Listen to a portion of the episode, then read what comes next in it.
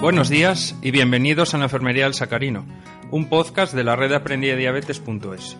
Hoy venimos con el segundo podcast donde voy a tocar un tema, bueno, no sé si llamarlo polémico, de actualidad, de importancia capital. Hoy vamos a hablar un poco del alcohol. Entonces, em, cuando pienso en ser padre y en tener hijos, eh, sé que tengo una probabilidad X de que pueda tener diabetes. Y de entre toda la amalgama de problemas y de posibilidades que van a surgir a partir de ello, sin duda una de las que más me preocupa es el tema de la adolescencia y todo lo que conlleva, ¿no? Actualmente pues hablamos de las desinformaciones, las redes sociales, la alimentación, las salidas nocturnas, las amistades, el consumo de tabaco y otras drogas y claro está el consumo del alcohol y hoy es eh, de lo que vamos a hablar. Y para ello voy a contar un poco cuál ha sido mi experiencia durante mm, mis años de adolescencia. Yo debuté con 16 años, eh, recién cumplidos en el hospital, y no se me habló mucho del alcohol, simplemente se me dijo poco más y poco menos que era veneno y que no debía de tomarlo bajo ningún concepto. Bueno, yo lo cumplí a rajatabla durante el primer año, año y medio. Eso me conllevó también problemas. Yo salía, ya era una época donde íbamos eh, a beber, donde íbamos de discotecas y muchas veces, bueno, la gente decía que era un parado, que era un muermo. La gente no, no comprendía mi patología. Yo todavía no terminaba de ser capaz de explicarla o no me sentía cómodo explicándola.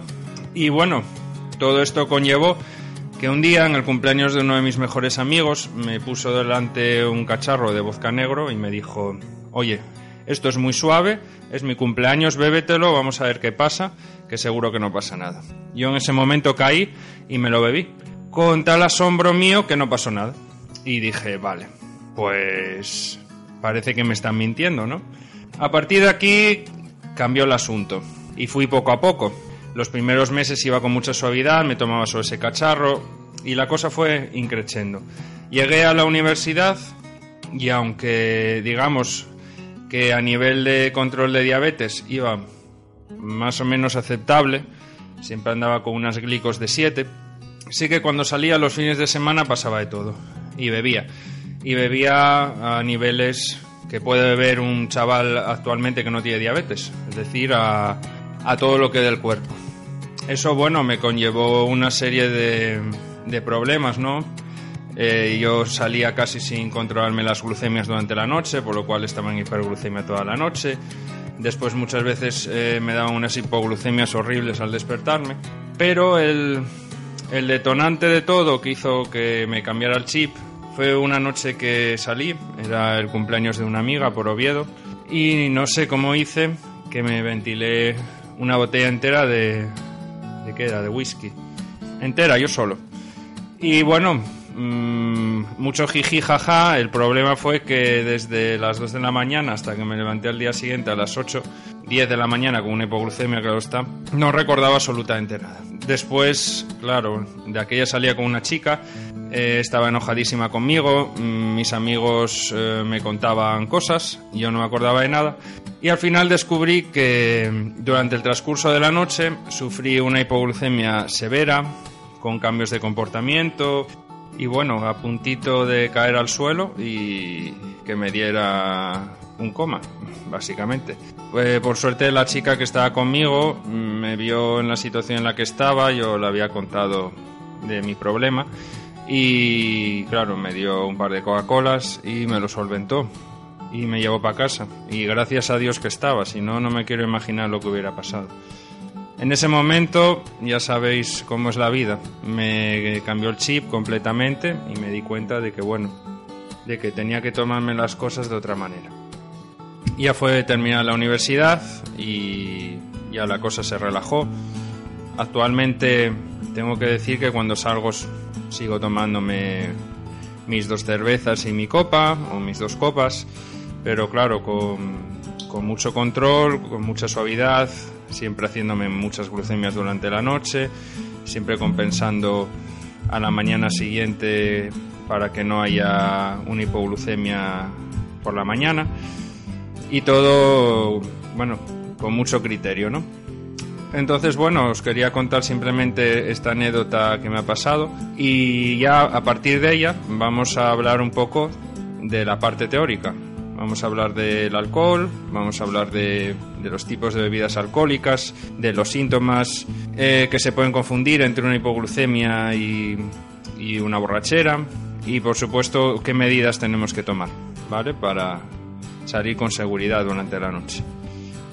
Bueno, pues vamos a empezar con el alcohol y si nos ponemos desde un punto de vista científico, lo podemos definir como el nombre genérico de una familia de compuestos químicos de carbono, hidrógeno y oxígeno que siempre contienen el grupo funcional hidroxilo y este establece sus características específicas. De todos los alcoholes que existen, el alcohol etílico o etanol es el más frecuente y el que nos interesa, ya que es el que lo componen una cerveza o el vino. Curioso también que se encuentre como disolvente de compuestos orgánicos y como materia prima en la manufactura de colorantes, fármacos, cosméticos o explosivos. Fundamentalmente hablamos de dos tipos de bebidas alcohólicas. Las fermentadas, que son aquellas que se basan en procesos de fermentación química de sus compuestos principales, ya bien sea una fruta, una hierba, una semilla, y después las bebidas destiladas, que también se llaman espirituosas, que son aquellas que van un paso más allá. A partir del proceso de fermentación se realiza una destilación para separar el alcohol del agua y así obtener una graduación más elevada. Las bebidas fermentadas son las más típicas en nuestro entorno y quiero hablar fundamentalmente de cuatro de ellas. Primero la cerveza, que últimamente se habla mucho de ella, incluso hay estudios que dicen que es sanísimo tomarse una cerveza al día. Hay que tener en cuenta que la cerveza lleva bastante hidrato de carbono, ya que si cogemos una cerveza básica, eh, de las de toda la vida, una Mau, una Heineken, veremos que por 330 mililitros que lleva esa o botella, tenemos unos 10-15 gramos de hidrato de carbono. Después hay muchas variantes, hay unas que tienen mucho más, por ejemplo las Guinness tienen muy poco, pero otra cosa importante de la cerveza es que tiene un índice glucémico descomunal, nada más y nada menos que de 110. Esto quiere decir que nos vamos a tomar una cerveza y nos va a subir la glucemia por las nubes en un minuto.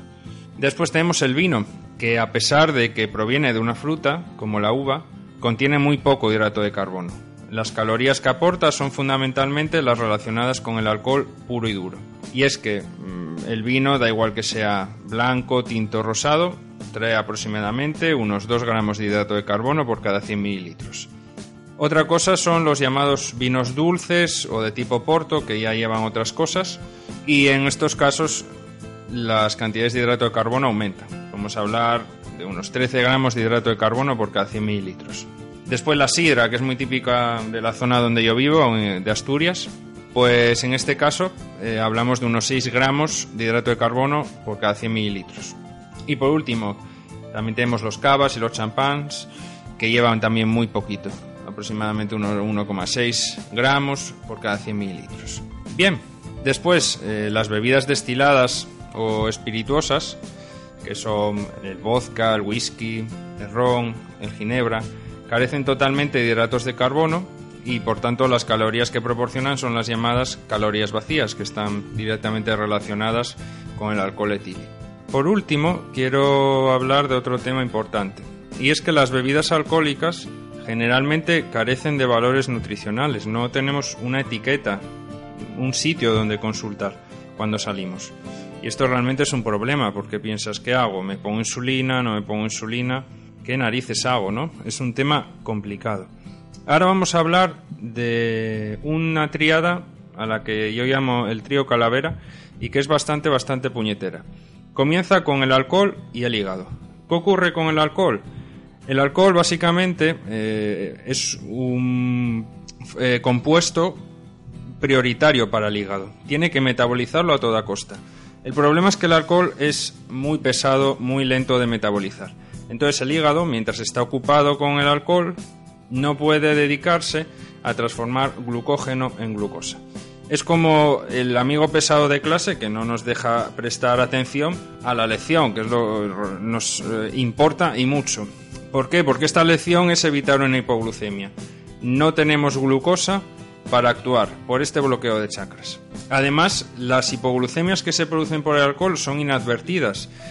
Esto es difícil de explicar en un podcast, eh, las relaciones. Eh, en mi página web tengo una infografía bastante interesante donde comparo por un lado la sintomatología de una hipoglucemia y la sintomatología de una borrachera. Y hay que ver la cantidad de síntomas que coinciden entre una y otra, por lo cual es muy sencillo que estemos con una hipoglucemia, pero estemos pensando que realmente lo que estamos es borrachos. Otro aspecto importante de este trío calavera es el glucagón de emergencia. Olvídate del glucagón de emergencia durante eh, una salidera nocturna y una hipoglucemia por alcohol. No te va a hacer ningún efecto. Y por último, en este trío calavera, quiero incluir el altísimo riesgo que existe de hipoglucemias tardías. Cuando nos levantamos al día siguiente, si no tomamos una serie de medidas, vamos a levantarnos lo más seguro con una hipoglucemia que con suerte nos va a despertar y va a ser muy severa. Y ya por último, mencionar también el tema de los vómitos, que decir, en el momento en que un diabético vomita, generalmente acaba en urgencias y si encima estamos hablando de temas de alcohol, ya ni te cuento. Bueno, y ahora vamos con lo que realmente nos importa, ¿no? Los consejos, las precauciones que hay que tomar cuando nosotros queremos salir y tomarnos una copa. Porque, volvemos a repetirlo, sé que no me conviene consumir alcohol, sé que no me conviene, pero si lo consumo, estaré preparado. Y para ello he preparado, bueno, una serie de recomendaciones que he ido añadiendo a lo largo de los años. Entonces, en primer lugar, si tienes una descompensación en tus cifras glucémicas, si tienes un día de hipoglucemias, un día de, hiperglucemias que no hay quien Dios las corrija, días de montaña rusa, eh, por favor, mm, sal, no bebas alcohol, tómate una Coca-Cola Light y pásatelo bien, que te lo puedes pasar bien perfectamente igual. Bien, segundo punto. Importante, nunca beber con el estómago vacío. Esto es básico, ¿no? Es eh, casi eh, casero de todas las casas porque sabemos que si no el efecto del alcohol será más directo. Tercer punto, si vas a beber, lo ideal es que consumas bebidas de baja graduación alcohólica, es decir, las bebidas fermentadas. Importante, tomarlas lentamente para que el nivel de alcohol se eleve poco a poco y si lo acompañas de algún tipo de alimento con hidrato de carbono de absorción lenta, grasas, genial. Mejor que mejor. Cuarto punto, si vas a tomar bebidas destiladas tipo cubata, ¿qué hacemos con las mezclas?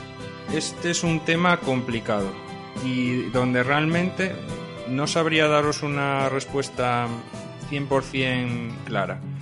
Si nos ponemos desde el punto de vista sanitario, médico, la recomendación es que las bebidas destiladas se tomen con mezclas azucaradas. Pero no lo tengo muy claro y ya en Instagram he hecho encuestas, preguntas. Hay gente que dice que es mejor eh, tomarlo con mezclas light, otros que dicen que es con, mezclas azucaradas. Y os voy a contar un poco cómo, cómo lo hago yo, ¿vale? Ahora no tanto porque ahora salgo muy poco y cuando salgo me bebo nada, un par de cervezas y un cubata y se acabó. Pero cuando sí que bebía bastante más, lo que generalmente yo hacía era, eh, me tomo por ejemplo un cubata, me espero más o menos 25 minutos eh, tras ponerme la insulina, igual un poquitín menos, 20 minutos, y con mezcla azucarada. Eso durante la primera mitad de la noche. A partir de la segunda mitad de la noche, que ya el consumo de alcohol va a caer bastante, pues entonces lo que hago es tomarme, por ejemplo, una bebida más, eh, una copa más, con bebida azucarada, pero en este caso no me corrijo con insulina, porque sé que ya a partir de la segunda mitad, eh, acercándonos al final de la noche, ya es cuando el alcohol empieza con su efecto hipoglucemiante. Primero tienes un, pico brutal hiperglucémico, pero después el alcohol es el que hace que tengas eh, una caída libre y esa caída libre hay que compensarla de alguna manera. Sinceramente, este es un punto donde yo creo que es más bien la experiencia que tenga cada uno, porque es, mm, realmente me, costaría mucho deciros eh, qué hacer, si tomarlo con bebida azucarada o con bebida light.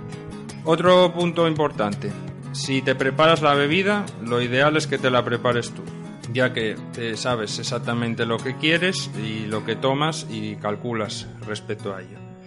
Los controles de glucemia, esto es súper importante, muy frecuentes. Yo generalmente cuando salgo me hago un control de glucemia cada hora, como mucho, hora y media. Puede parecer exagerado, pero es importante ver ¿no? la tendencia que estás teniendo a lo largo de toda la noche, para así poder ir actuando. Cuando llegamos a casa, fundamental comprobar la glucemia antes de acostarse. Y generalmente llegarás con una glucemia más o menos decente o incluso un poquitín alta, porque ya el alcohol está haciendo un efecto hipoglucemiante.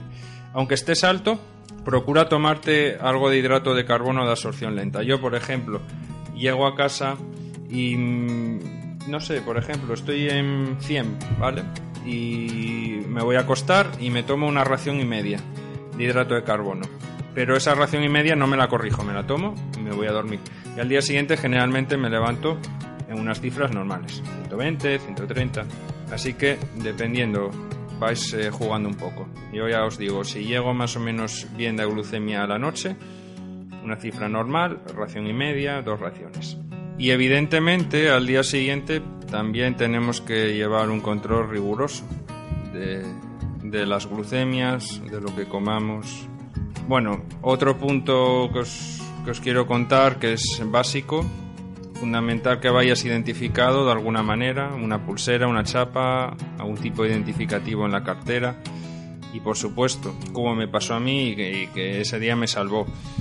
Es muy importante que tanto tus amigos como la gente que te rodea sean más o menos conocidas, cuando sales sepa tu condición y qué tiene que hacer en una situación de peligro. Por lo menos que cuando te vea raro sepa que pueda que puede que esté pasando ahí algo y actúe. Y bueno, con estas recomendaciones yo creo que ya podemos ir dejando el tema 2.